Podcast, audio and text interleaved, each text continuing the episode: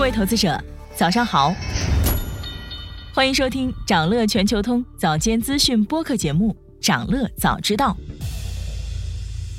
今天我们来聊聊港股恒生科技指数是否已经进入技术性牛市。昨天呢是港股七月的最后一个交易日，受到基本面利好消息的影响，港股持续上周以来的上攻态势，再度高开并强势收涨。截至收盘，恒指上涨百分之零点八二，恒生科技指数收涨百分之一点八七。从本月的表现来看，恒生科技指数自今年六月初以来持续反弹，已经步入技术性牛市。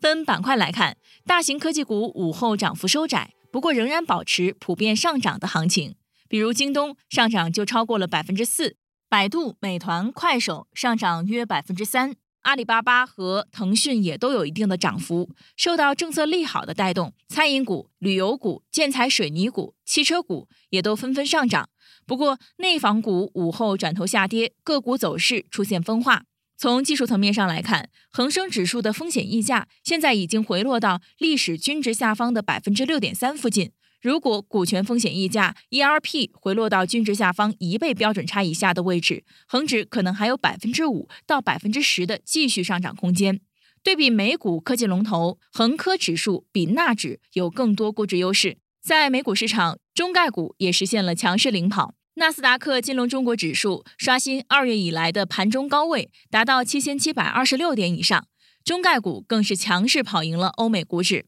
市场判断，港股即将实现中枢上移，对应恒指在一万八千点到两万两千点区间偏上。从历史经验来看，出口和社融呈现一定程度的负相关，原因是国内经济托底政策通常会先采取信贷扩张的措施来刺激内需。内外需之间存在跷跷板效应，目前的政策催化使得港股的盈利预期上修，所以上涨预计可以持续。不过，目前的出口数据仍然存在压力。以及政策方面，七月政治局会议召开，会上提出要活跃资本市场，提振投资者信心，积极扩大国内需求，并将优化房地产政策。关于地方债务，会议提出要有效防范化解地方债务风险，制定实施一揽子化债方案。重申化解债务的重要性，与此同时强调逆周期调节，结合结构性改革以及提振信心。尽管政策的落地还需要时间，但需求边际改善的契机已经出现。就在昨天，国务院办公厅转发了国家发展改革委。关于恢复和扩大消费措施的通知，其中提出扩大新能源汽车消费，落实构建高质量充电基础设施体系，支持新能源汽车下乡，延续和优化新能源汽车车辆购置税减免等政策。并要求优化汽车购买使用管理。通知还提到，支持扩大餐饮服务消费，支持各地举办美食节，打造特色美食街区，开展餐饮促消费活动，因地制宜优化餐饮场所延长营业时间等相关规定。